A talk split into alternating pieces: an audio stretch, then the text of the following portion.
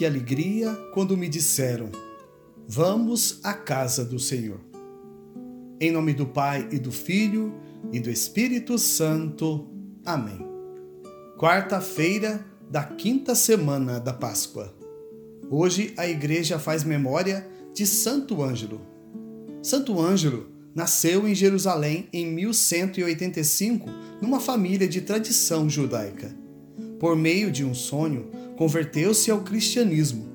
Neste sonho, Nossa Senhora o visitou, dizendo que sua família receberia uma grande graça: o nascimento de uma nova criança, mesmo seus pais sendo de idade avançada.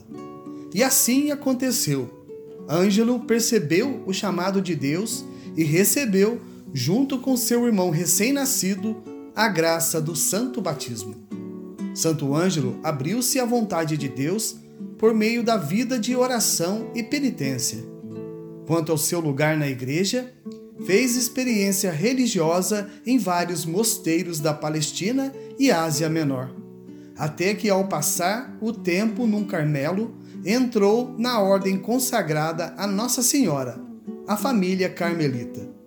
Da Itália, foi para Sicília e, já sacerdote, fez um belo trabalho apostólico. Um homem dócil e corajoso.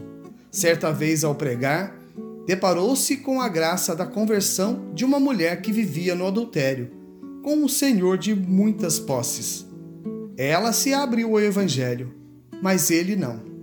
E este mandou assassinar Santo Ângelo, que foi morto após uma pregação com apenas 34 anos. O evangelho de hoje encontra-se em São João, capítulo 15, versículos de 1 a 8.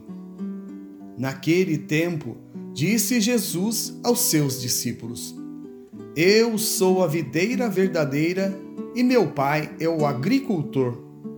Todo ramo que em mim não dá fruto, ele corta, e todo ramo que dá fruto, ele limpa para que dê mais fruto ainda.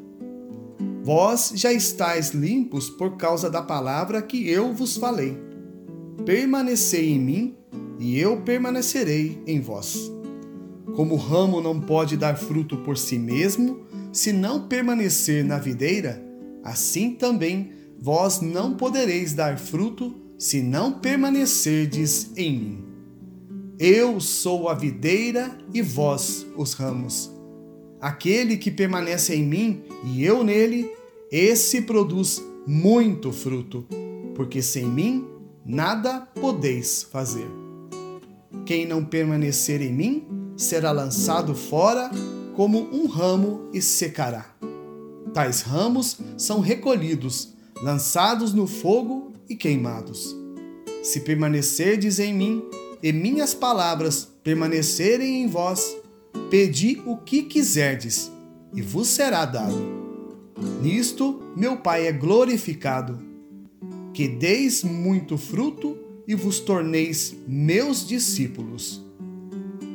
Palavra da salvação, glória a vós, Senhor. Meus irmãos e minhas irmãs, a todos vós, graça e paz da parte de Deus, nosso Pai e do Senhor Jesus Cristo.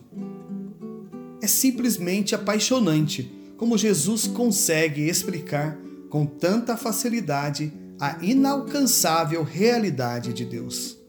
Aqui temos contado em uma simples parábola a essência de tudo aquilo que precisamos para sermos felizes. Permanecer no amor de Deus.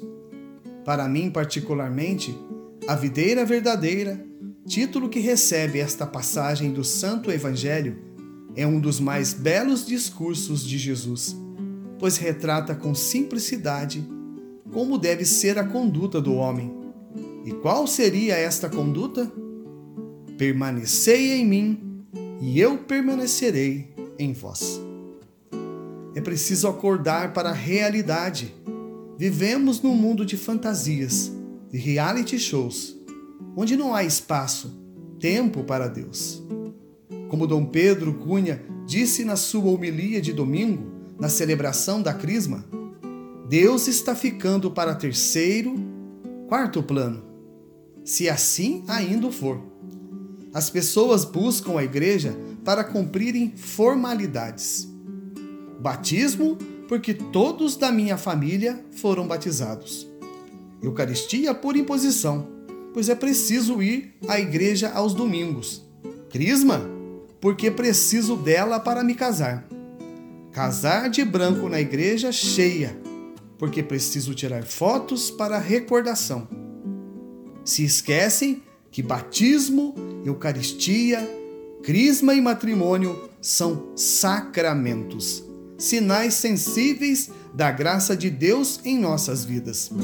Estamos banalizando os santos sacramentos da Igreja. Às vezes perguntamos a nós mesmos: por que nada dá certo para mim? Por que tudo está desmoronando na minha vida? Porque ainda não fizemos a verdadeira experiência espiritual com Jesus. Ele mesmo nos afirma: sem mim nada podeis fazer. Quebramos a cara o tempo todo porque não colocamos Jesus em primeiro lugar. Já imaginou se antes de cada ação, desafios diários, nós pedíssemos a luz do Espírito Santo e a presença de Jesus em nossas decisões? Garanto a você que tudo seria bem mais fácil para todos nós. Pode ter certeza, meu irmão e minha irmã, na maioria das vezes, a nossa vida se torna confusa e difícil porque agimos por conta própria e deixamos Deus de lado. Vós já estáis limpos por causa da palavra que eu vos falei. Permanecei em mim e eu permanecerei em vós. E como permanecer em Deus? Através da palavra e da Eucaristia.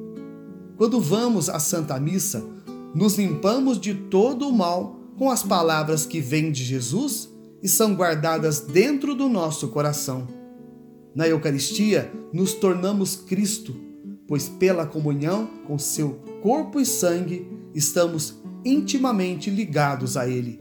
Corpo, sangue, alma e divindade. Já não sou eu, mas é Cristo que vive em mim. Não há mistérios. Deus tem um propósito para cada um de nós.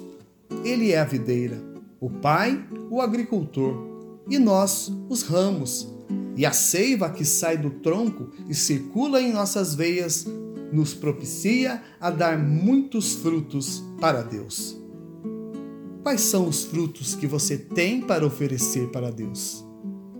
Não seja um ramo seco, que pode ser lançado no fogo e queimado.